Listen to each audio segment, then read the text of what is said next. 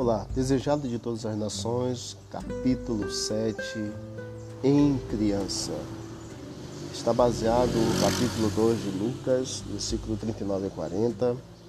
A infância e juventude de Jesus Cristo foram passadas numa pequenina aldeia montanhesa.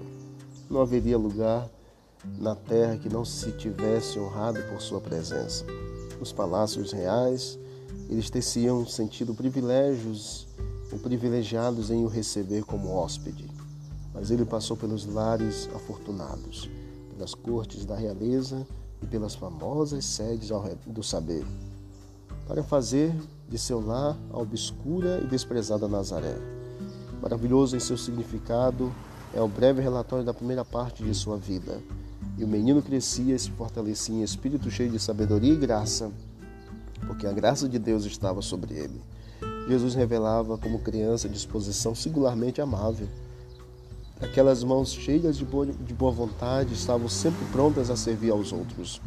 Manifestavam uma simpatia, paciência que coisa alguma conseguia perturbar, e uma veracidade nunca disposta a sacrificar a integridade.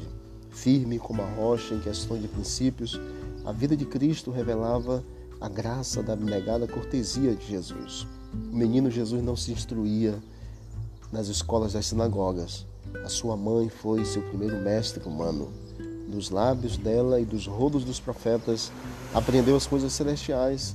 As próprias palavras por ele ditas a Moisés para Israel eram-lhe agora ensinadas aos joelhos de sua mãe. Ao avançar da infância para a juventude, ele não procurou as escolas dos rabis, não necessitava da educação obtida por eles, pois Deus era a fonte, Deus era o próprio instrutor, do pequeno menino Jesus.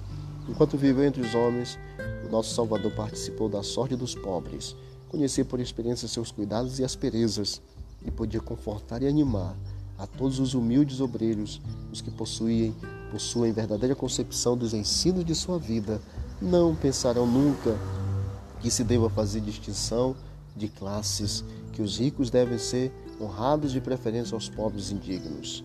Então, querido amigo, querida amiga, Jesus é o nosso exemplo e, como criança, ensinado e orientado, assim fora para viver uma vida abençoada para abençoar.